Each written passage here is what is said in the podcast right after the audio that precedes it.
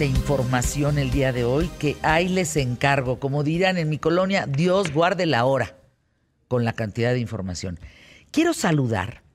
Fíjense, este hombre es un doctor en economía, especialista en educación financiera. Oigan, escribe un libro que se llama Tu hijo o tu hija, porque le pone el, el arroba, tu hijo, hija, puede ser millonario. Ah, caray. ¿Cómo crear el hábito de ahorrar en los hijos? Juan Luis Ordaz, ¿qué viste en tu entorno que escribiste este libro? Bienvenido. ¿Cómo estás? ¿Cómo estás, Fernanda? Mira, primero que todo, feliz de estar contigo porque eres una mujer a la que admiro mucho, así que estoy muy contento de estar aquí contigo. Muchas gracias. Y mira, eh, pues yo, yo vengo de, de estos siete de cada diez mexicanos que nacen en la pobreza y desafortunadamente mueren en esa situación, pero no, yo, hace 18 años era obrero en la refinería de Minatitlán, Veracruz. Mis padres desafortunadamente pues no tuvieron mucha escolaridad, como ocurre con muchas familias en México, pero me ayudaron a formar uno de esos tres pilares hoy de los que hablo en el libro y hoy yo coordino el Comité de Educación Financiera de la Asociación de Bancos de México, doy clases en la universidad, eh, dirijo el primer programa de educación financiera, de hecho, que se crea en México, quizás uno de los más importantes de toda América Latina. Y por eso dije, bueno, y trabajo mucho con adultos, pero con los adultos es complicado. Y dije, bueno, ¿qué podemos hacer? ¿Dónde podemos cambiar las cosas? Y en realidad, donde se enseña del dinero, es en las casas, Fernanda. Claro. Fíjate que me quedé pensando mientras te escuchaba, qué necesario eres. Fíjate, yo recuerdo una historia mía de niña, cuando, vaya, mi, mi, mamá o mi papá pagaban algo con una tarjeta de crédito, yo no sabía que se pagaban las tarjetas de crédito. Yo decía, pues se lo regaló la tienda, se lo regaló la tienda. O sea, algo habrán hecho mis papás para que la tienda se los regalara porque pasaron la tarjeta y se lo llevaron.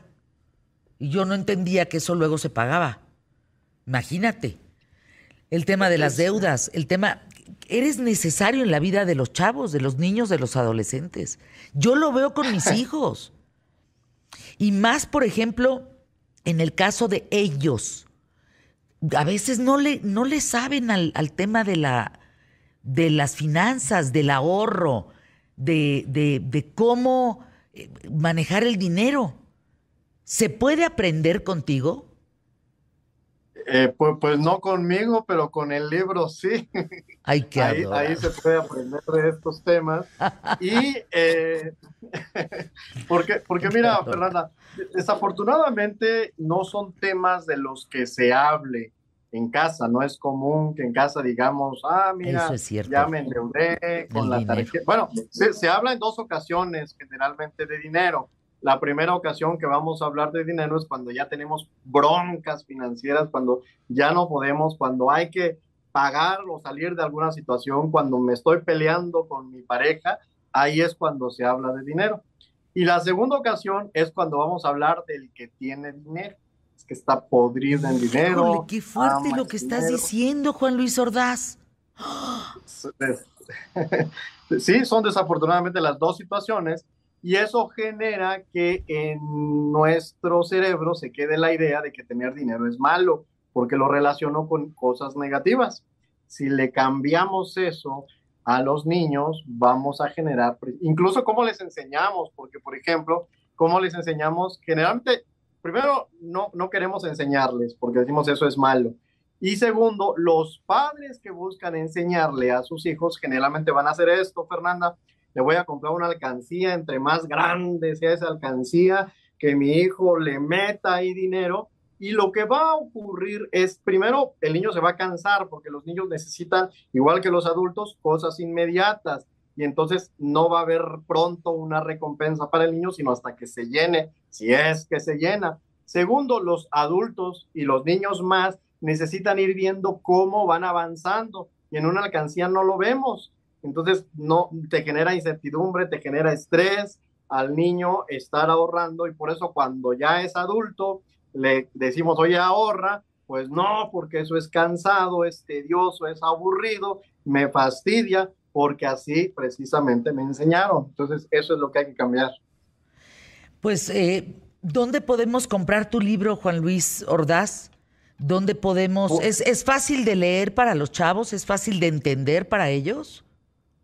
Pues mira, está enfocado en los padres de familia para que tengan esas herramientas de cómo aplicarlas con sus hijos. Desde los tres años podemos aplicar, podemos enseñarle a los pequeñitos también, por ejemplo, a invertir en la bolsa. Mi hijo de siete años ya lo hace. Él incluso también escribió su libro antes que yo, se volvió bestseller, ganó mucho dinero, lo donó a niños con cáncer. Entonces, todo eso pueden hacer los niños y mi libro lo pueden encontrar en cualquier librería, en estas páginas digitales también en cualquiera. Así que, pues allí, ahí aparece ya. ¿Cómo te está yendo? ¿Qué te dice la gente que ha leído tu libro? ¿Qué retroalimentación tienes en relación al tema de cómo crear el hábito de ahorrar en los niños? Este libro de tu hijo puede ser millonario. Afortunadamente muy bien, ya el libro se reimprimió, lo cual pues, fue una grata sorpresa, no tiene mucho que, acaba de, de salir y eh, pues eso, eso yo creo que es, es positivo. Las, los comentarios los pueden ver. Ahí hay una página, no sé si la puedo decir. Sí, claro, por eh, supuesto.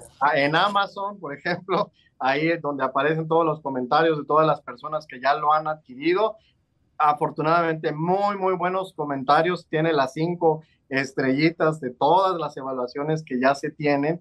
Y eh, pues algo que me ha sorprendido gratamente es que muchos padres dicen, oye, yo, yo había leído algunos otros libros, pero no lo puedo aplicar y ahora que ya leí este, lo estoy aplicando y me está sirviendo incluso para mejorar mis propias finanzas. Entonces, pues ahí, ahí lo tienen. Eh, ¿Has encuestado gente? ¿Has eh, platicado con la gente? ¿Y qué es lo que te dicen en relación al dinero? ¿Qué, qué, qué información has levantado, digamos, de tus lectores en relación al dinero?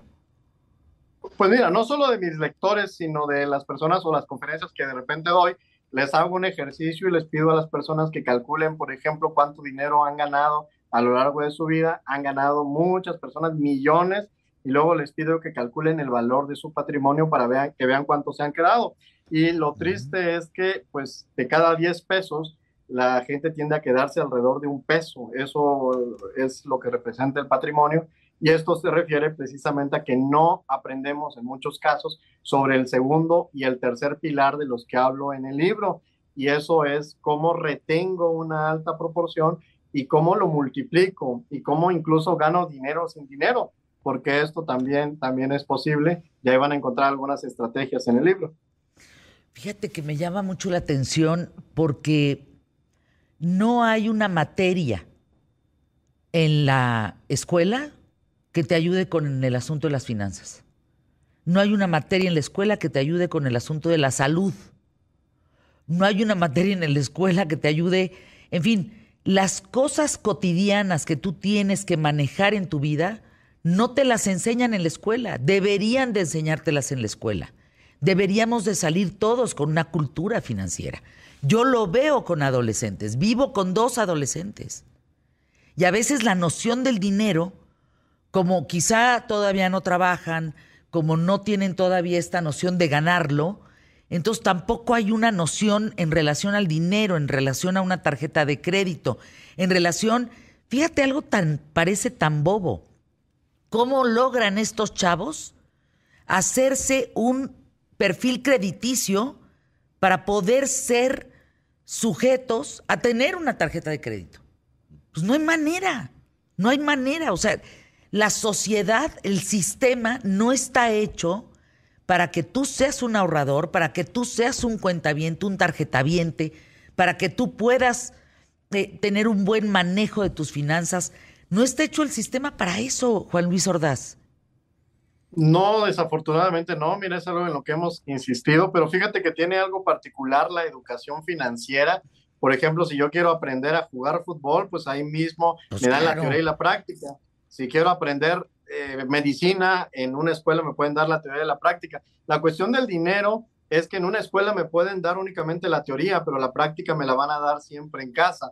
Entonces, por eso es que dije, bueno, tenemos que hacer algo y por eso es que escribí este libro, porque dije, bueno, necesitamos que en casa se dé la teoría y se dé la práctica de forma adecuada, de forma correcta, y aplicando, por ejemplo, elementos muy sencillos de la vida diaria. Y no solamente tiene que ver con el dinero en sí, tiene que ver con las emociones. Está demostrado que las personas que más exitosas llegan a ser son precisamente aquellas que tienen imaginación, curiosidad, creatividad, todas esas habilidades que se les llaman no cognitivas, que en realidad si nos ponemos a pensar, un niño ya nació con eso, es más bien, no hay que quitárselas para que justo lleguen a ser exitosos. Gracias, querido Juan Luis eh, Ordaz. Se llama Tu hijo puede ser millonario.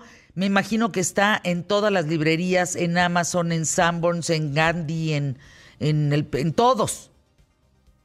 Liverpool, Eso. Eh, sótano, todas, todas. Me encanta. Anuncios QTF. Pues claro, en la escuela nos tienen que enseñar de finanzas, de relaciones públicas y de salud.